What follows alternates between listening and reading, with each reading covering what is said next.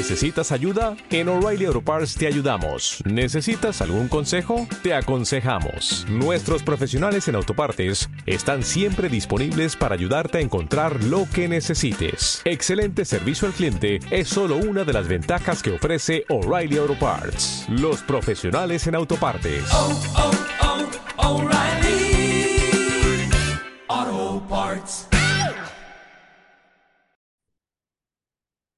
Ayer justo un amigo tuvo una entrevista de trabajo de promoción interna. Él trabaja en el aeropuerto y dentro de su empresa le hicieron una serie de preguntas eh, en distintos idiomas para promocionar en su, en su puesto de trabajo, es decir, para tener más responsabilidad, para cobrar un poquito más y demás.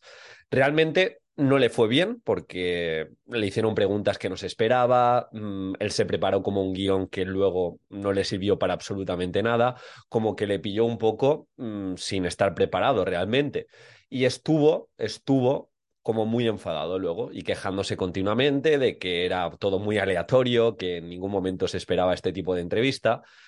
Y de lo que pasó ayer por la tarde, eh, también la charla que tuve con él y demás, saqué una, un aprendizaje, un aprendizaje que ya os lo he dicho en alguna ocasión, pero creo que ahora coge más fuerza de cara al estudio, de cara a la formación, y es que mi compañero, mi amigo en concreto, él quiere opositar y de hecho se va a presentar a las oposiciones ahora de secundaria en, en unos meses. Y realmente este trabajo es como un trabajo secundario mientras oposita por primera vez y, él lo tiene claro, que quiere ser funcionario. Él, su objetivo es ser funcionario. Quizá la docencia no le gusta tanto, pero sí que el modelo de funcionario. Entonces, yo le hice ver que cuál era su objetivo con la entrevista. ¿Realmente su objetivo era subir dentro de su puesto de trabajo? ¿O si te has enfocado a la oposición y como dije justo ayer, que hay dos tipos de opositores, aquellos que abandonan y aquellos que tienen plaza, si tú te pones el foco en la oposición, creo que tienes que empezar a sitiar tu cerebro y a ponerte objetivos en concreto para que todo te sume dentro de la oposición. Por ejemplo, ayer tuvo una entrevista y realmente el objetivo principal, dado cómo está, va a haber excepciones, pero yo conozco a mi amigo y sé que, que tampoco necesitaba la promoción interna y lo que él de verdad quiere ahora mismo es opositar, ser funcionario, empezar a trabajar de docente y demás. Entonces, si ese es tu objetivo, el resto de tu vida la tienes, sin hacer sacrificios, la tienes que predisponer para alcanzar tu objetivo. En este caso, yo tengo una entrevista y a mí me pasó porque yo cuando oposité tenía tres trabajos, pero esos tres trabajos yo también intentaba dentro de mi día a día sacarle beneficio y sacarle rédito para la oposición. Y como digo, si tú tienes una entrevista, pero tienes el foco puesto en la oposición, te vas a poner objetivos para esa entrevista de voy a intentar perder la vergüenza, voy a empezar a construir un discurso delante de gente y saber comunicarme, voy a intentar eh, saber qué conceptos claves voy a decir o en relación a las preguntas intentar improvisar. En definitiva, cómo mejorar mi comunicación para que esto me prepare y me transfiera al día de la prueba, en este caso al día de la prueba y cuando me toque exponer la situación de aprendizaje. Pero de este podcast quiero que extraigáis el tema de ser un estratega dentro de la oposición. Y ser un estratega, un estratega, ser un estratega no es otra cosa que ponerse objetivos claros, ya sabéis, metodologías SMART específicos, medibles, alcanzables, realistas y temporales que te ayuden y te acerquen a la oposición. Yo me acuerdo que tuve distintas entrevistas de trabajo. Yo a las entrevistas de trabajo no iba con el foco de quiero un trabajo más que me quite más tiempo de la oposición. No, yo sabía que iba a estar delante de un tribunal, entre comillas, dos, tres jefes, y quería ponerme a prueba, quería exponer delante de ellos, quería saber comunicarme, al igual que cuando a mí me tocaba, porque yo daba clase en la universidad, eh, daba clase, bueno, era entrenador para catedráticos de la universidad. Yo me ponía delante de 15, 20 catedráticos. Sabía que cada día era una prueba. Obviamente, quiero que ellos mejoren a nivel de salud, a nivel de motricidad, a nivel de lesiones, pero mi foco principal, siendo egoísta, es estar preparado y que no me ponga nervioso cuando me toque, cuando me toque exponer delante de cinco personas.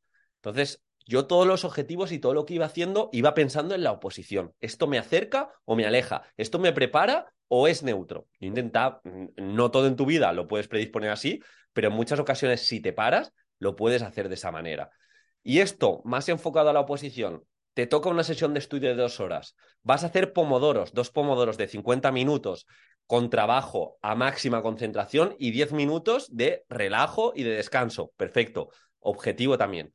En esa sesión de estudio grande me quiero estudiar un tercio del tema. Bien, un tercio del tema que es conceptualización y clasificaciones. Por poner un ejemplo, ya tengo un objetivo concreto donde voy a poner el foco.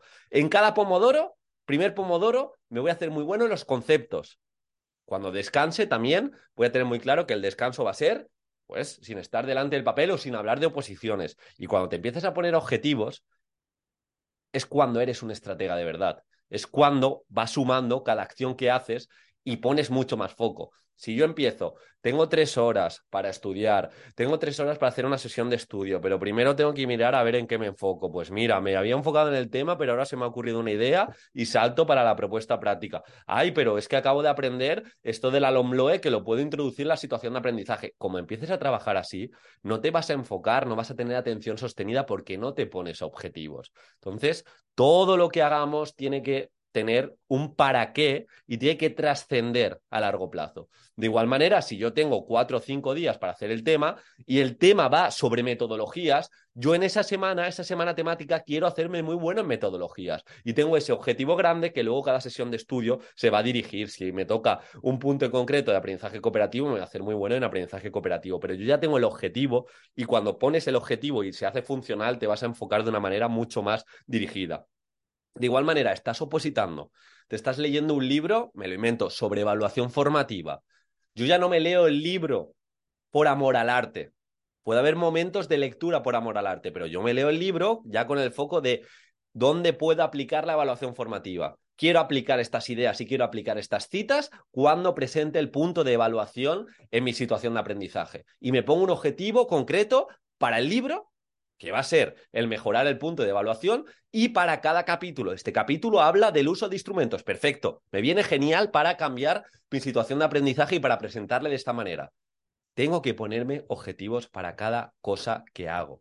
Me escucho un podcast. Mira, me estoy escuchando este podcast de Diego. Me lo escucho por amor al arte y ya me siento bien, porque esta es otra. Tú cuando lees, tú cuando escuchas cosas referidas a la oposición, al desarrollo personal, te sientes bien Piensas que ya has hecho algo, pero realmente no estás haciendo algo. Simplemente me estás escuchando, estás leyendo algo que te puede potenciar, pero te va a servir si ahora sales y a partir de ahora cada sesión de estudio le das mucho más sentido.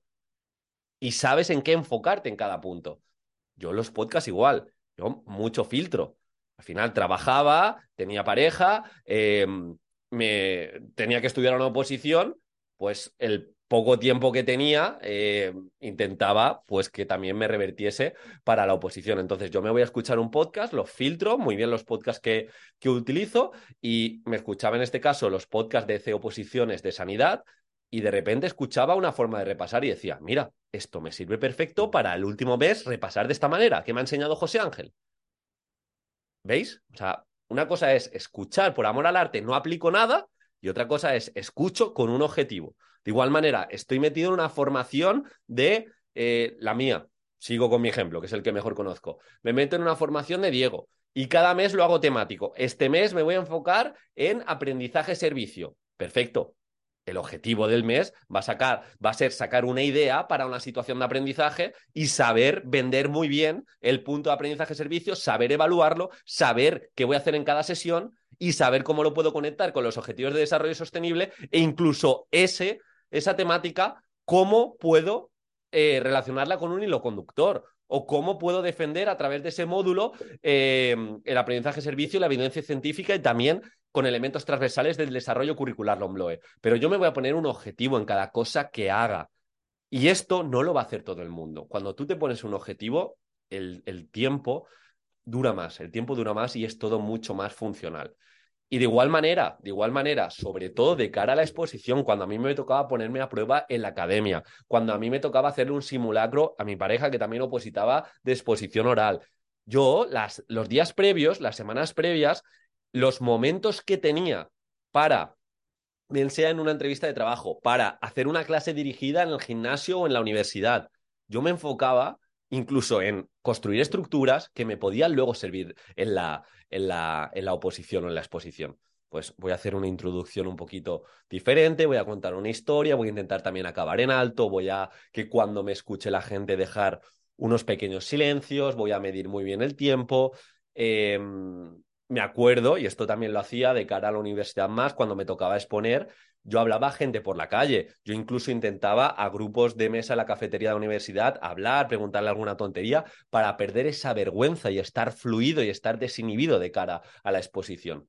Pero yo ya pongo siempre el foco y yo ya soy como un estratega, no hago las cosas por hacer. Pero Diego, también se trata de vivir la vida. Claro que se trata de vivir la vida pero a mí personalmente esto me ha ido muy bien. Es sitiar mi cerebro, yo tengo mi objetivo grande de, del año, que en este caso es la oposición, pues voy a intentar que la mayoría de cosas en cuanto a formación, en cuanto a mi día a día, me acerquen a ser mejor opositor. Y eso realmente eh, son habilidades que te vas a llevar en tu día a día. Si tú te haces mejor estudiante, eso te va a servir para dar mejores clases, para enfocarte también en tu alumnado y que se lleve esos aprendizajes duraderos. Si yo me hago mejor, mejor comunicador, me voy a comunicar mejor con mi familia, con mi pareja, cuando me toque dar clase delante de mucha gente, si me hago en un futuro formador, y así con todo. Si yo me hago muy bueno en técnicas de estudio y sé sacarle el máximo partido a los libros, siempre que quiera mejorar de algún ámbito de mi vida, le voy a sacar mucho más partido que aquel que solo lee y que piensa que por subrayar ya está aplicando lo del libro. Y no funciona así.